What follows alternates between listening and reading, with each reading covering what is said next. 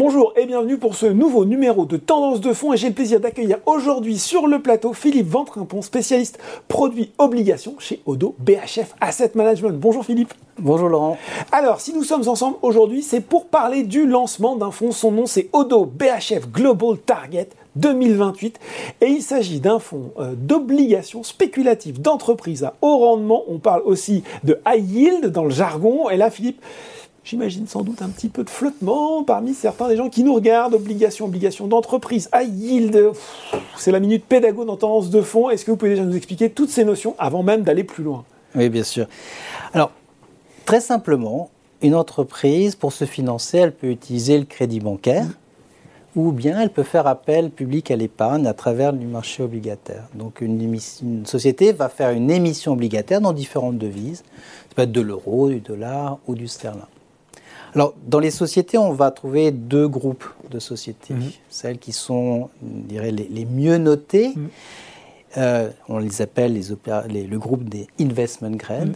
Elles vont émettre des obligations avec des rendements donc bien notées, c'est parce qu'on pense qu'elles sont solides, qu'elles vont facilement rembourser leurs dettes. Absolument. Elles ont, en fait, on fait une analyse des bilans. Donc celles qui ont les bilans les plus solides vont, pouvoir euh, émettre à des rendements inférieurs aux sociétés euh, dirais, spéculatives, qu'on appelle aussi high yield, mhm.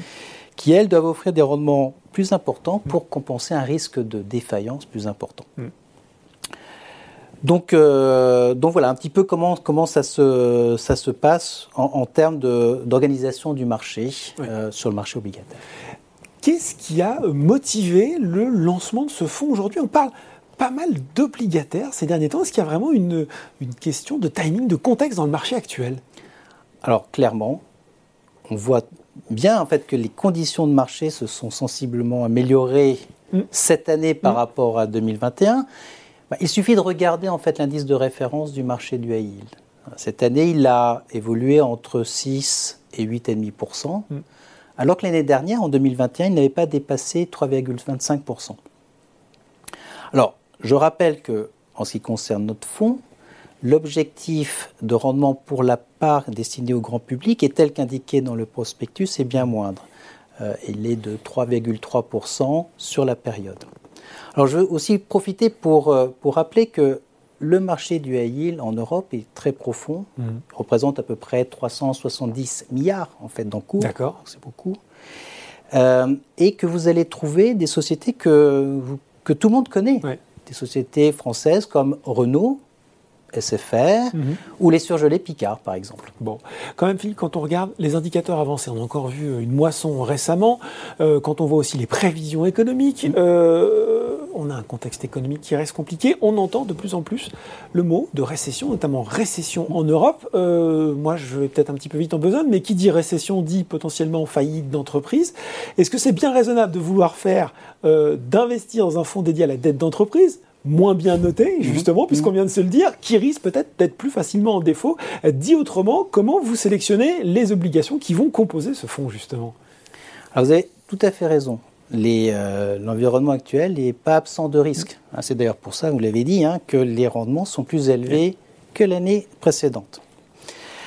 Alors, il faut voir aussi que ce rendement, euh, il signifie que le marché anticipe déjà, hein, c'est dans les prix, un niveau de défaut de 6% dans les 12 prochains mois. D'accord.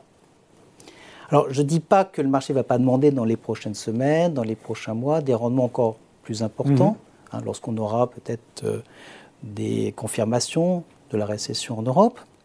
Mais je dis simplement en fait qu'il y a déjà une bonne partie de ces risques qui sont, intégrés, qui sont intégrés dans les conditions de. le taux de, défaut, c'est par exemple, vous disiez 6, 6% sur 100 entreprises qui vont emprunter, 6 feront peut-être faillite. Voilà, exactement. Alors, ce qu'il faut faire dans ce contexte, qui est plus compliqué que précédemment, mmh. c'est de connaître parfaitement les sociétés qui sont au sein de nos portefeuilles.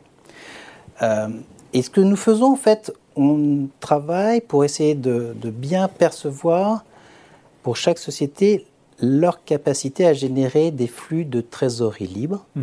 En fait, ce sont ceux qui sont disponibles au remboursement de la dette. D'accord. Ce qui est très important aussi, c'est de bien percevoir la liquidité des entreprises, jusqu'à quand elles sont financées en d'autres termes. Alors, évidemment, certaines sociétés n'ont pas cette capacité. Et donc, il faut être assez prompt pour réduire les expositions lorsque la situation d'une entreprise se dégrade.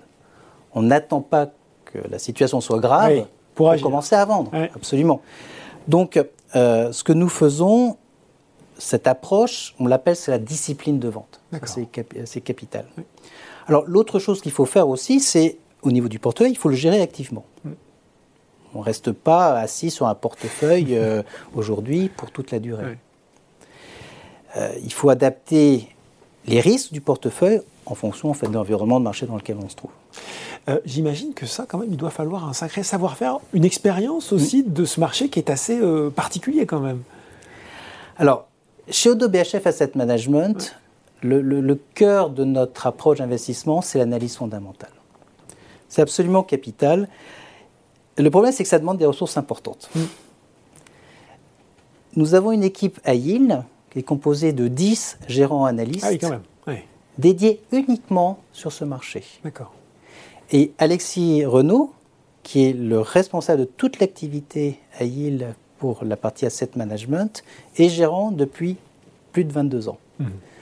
Donc en fait, nous avons une bonne expérience, puisque nous sommes passés à travers toutes les crises depuis l'an 2000. Il y a déjà eu l'épreuve du feu. Oui. Il y en a eu quelques-unes. Euh, une question aussi, euh, peut-être Philippe. Euh, on a parlé justement des deux types de dettes, la dette au rendement, à yield, ou la dette investment grade. On pourrait se dire finalement, ben, pourquoi ne pas privilégier, puisqu'il y a cette petite montée du risque, de la dette investment grade, d'entreprises mieux notées, qui servent peut-être un rendement un petit peu moins fort, mais avec plus de sécurité Alors, les obligations investment grade ont évidemment une notation plus élevée, mais comme vous l'avez dit, un rendement plus faible. Alors là, la question, elle est un peu différente. Je pense qu'il faut absolument que chaque investisseur soit capable de définir son objectif mhm. propre mhm. en termes de couple risque-rendement. Donc, quel est le niveau de risque qu'il est prêt à accepter et quel est le rendement qui est associé? Donc, en fait, il y a une chose aussi qui est importante dans le contexte actuel, parce qu'on a parlé euh, de, montée des taux. Et dans ce contexte de remontée des taux, il faut juste souligner que les obligations à yield, par rapport aux obligations investment grade, ont en moyenne des durées plus courtes. Mhm. Donc en fait, elles sont moins sensibles à une remontée des taux. Ça, on l'a vu. En revanche, elles sont plus exposées au risque de crédit. Le risque de crédit, c'est quoi? C'est le risque d'avoir dans son portefeuille des sociétés qui, à un moment donné, font défaut. Voilà, ça c'est vraiment important. C'est les deux paramètres à bien avoir en tête. Exactement. Qu'est-ce qu'on peut dire aux gens qui nous regardent qui disent mais tiens finalement euh, c'est intéressant, ça fait quelques mois que j'entends parler de marché obligataire, ce fonds là ça, ça, correspond bien. Comment on l'inscrit dans une stratégie plus globale de gestion de, de ses investissements, de, de, son patrimoine? Alors comme je disais, chaque portefeuille doit être le reflet d'un investisseur et de cet investisseur en particulier. Donc en fait, il faut que chacun définisse son objectif d'investissement, son mm. horizon d'investissement, mm. mais aussi la volatilité qu'il est prêt à accepter. Alors, maintenant que nous avons dit ça, euh, on a la conviction que chaque portefeuille devrait intégrer une partie de une partie d'obligataire. Comme chaque mm. portefeuille a des obligations d'État, mais aussi des actions. Donc en fait, euh, je pense qu'il faut rappeler aussi quelque chose qui est important, et ça sera très important pour les années suivantes, c'est que quand on investit dans les obligations, l'intérêt, c'est qu'on va percevoir des coupons qui sont fixes, qui sont fixés dans le prospectus de l'omission obligataire, et que le capital doit être remboursé par l'entreprise à une date qui, elle aussi, est fixée à l'avance. Donc ça, c'est vraiment aussi euh, quelque chose qu'il faut, qu'il faut garder en tête. Alors aujourd'hui, on l'a vu, les rendements sont supérieurs à ceux qui prévalaient il y a mhm. encore une année. Mais je pense que euh, la clé de tout ça, on parle de risque, donc c'est la gestion des risques, c'est capital. Il faut absolument être certain que les personnes qui vont gérer en fait ces portefeuilles sont capables de sélectionner mm. les meilleures sociétés. Ont 22 ans d'expérience, par exemple. C'est un bon début, mais d'autres le font très bien aussi. Hein, je veux dire, mais c'est important de, de, le savoir.